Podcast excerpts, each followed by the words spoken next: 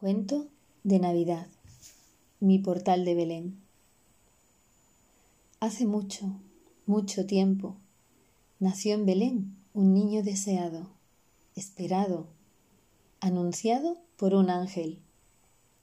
Ese ángel conocía el origen y guiaría el destino de ese niño al que llamaron Jesús.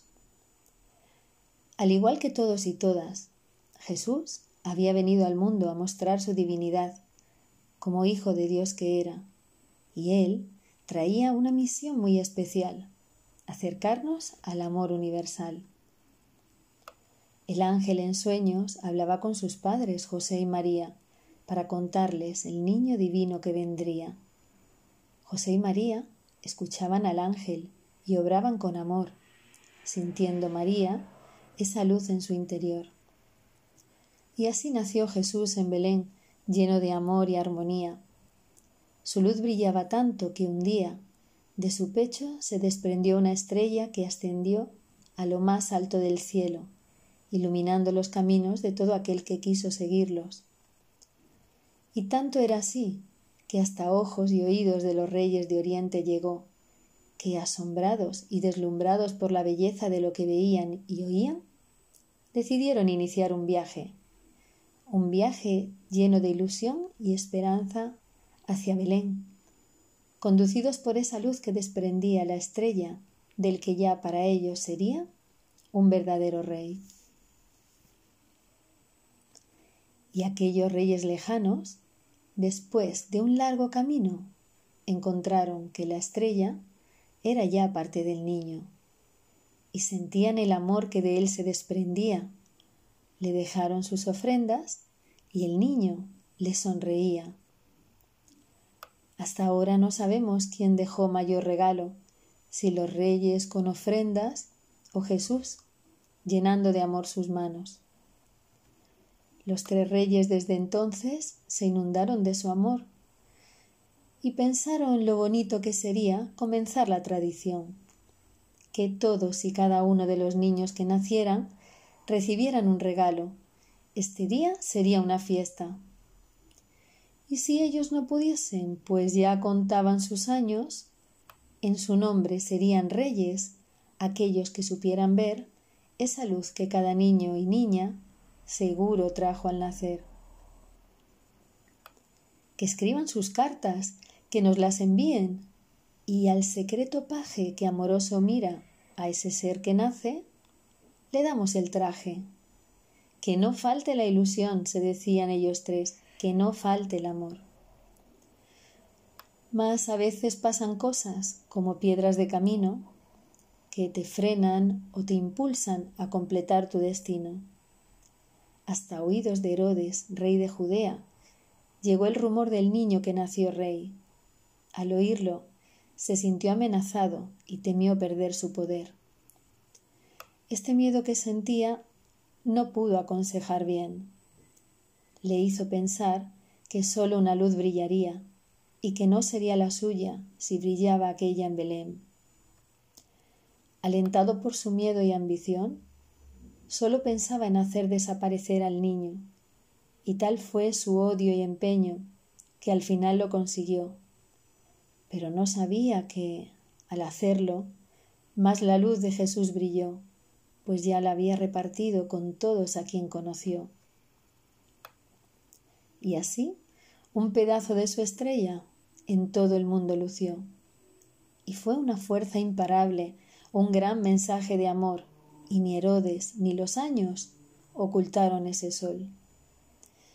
Y aunque Herodes con su hazaña se creyó el vencedor, ya nunca nada fue igual, pues esa luz que Jesús trajo a todos vino a enseñar que de Dios también venimos y que podemos brillar.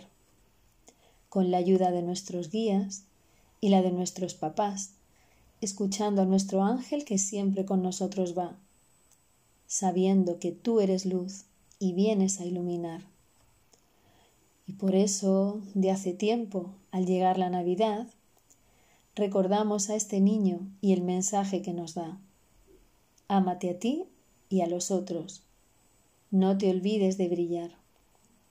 Y celebramos la fiesta y colocamos un portal Las figuras nos recuerdan ese momento especial.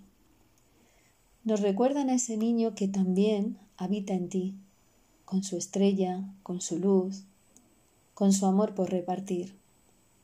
María y José, sus guías, como para ti lo son tus padres, tus familiares y en quien pongas tu atención.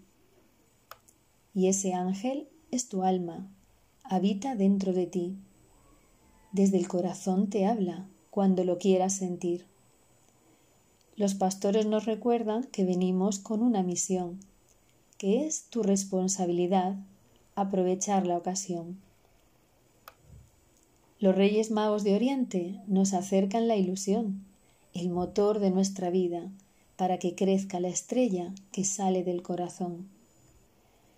Y el portal en su conjunto representa esa unión de tu cuerpo con tu alma, de lo que te acerca a Dios, ese Dios del universo y al que en ti un día nació. Que tienes dentro ese ángel, esos guías, ese Dios que puedes ser lo que quieras, que tienes una misión y que todo lo que eres viene envuelto en amor. Y tú eliges el camino, tú tomas la decisión. Recuerda que no estás solo. Escucha tu corazón.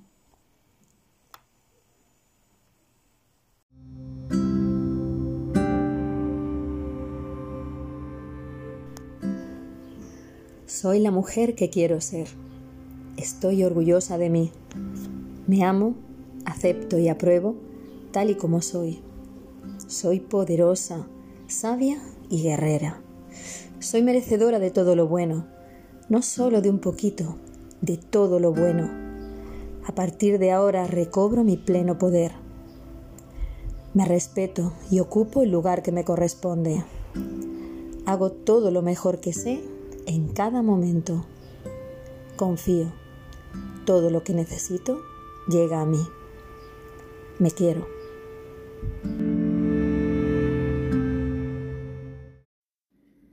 Me doy permiso, de Joaquín Argente. Soy un ser humano que trata con respeto y consideración a los demás. Por tanto, merezco también consideración y respeto. No he nacido para entretener y para dar energía a los demás a costa de agotarme yo. Mi propia existencia, mi ser, es de por sí valiosa. Con que cuenten con mi presencia ya es suficiente.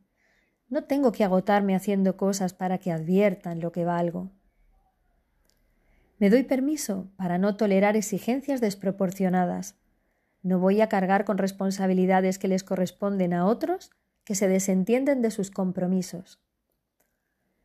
Me doy permiso para no agotarme intentando ser una persona excelente, no soy perfecta. Nadie es perfecto. La perfección es fastidiosa. Asumo plenamente mi derecho a defenderme, a rechazar la hostilidad ajena, a no ser tan correcta como quieren. Asumo también mi derecho a poner límites, a establecer barreras que me protejan de algunas personas, sin sentirme por ello culpable.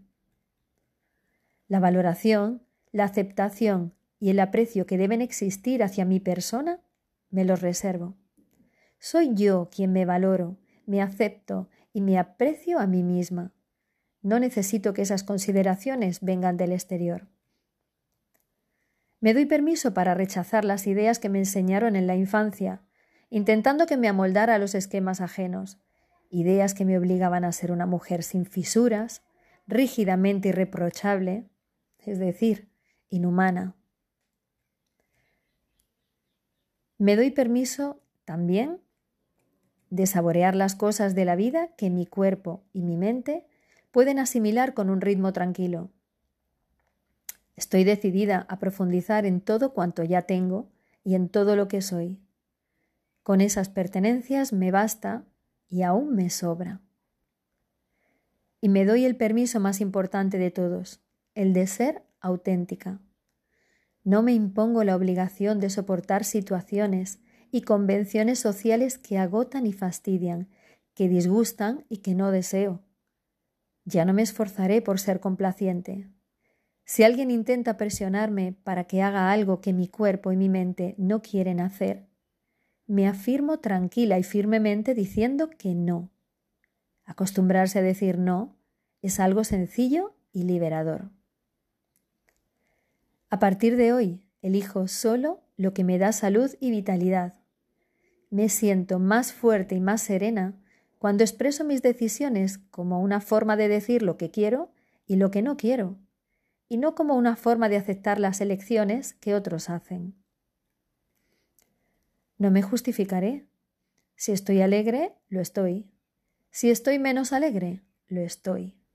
Si un día señalado del calendario es socialmente obligatorio sentirse feliz, yo estaré como me dé la gana.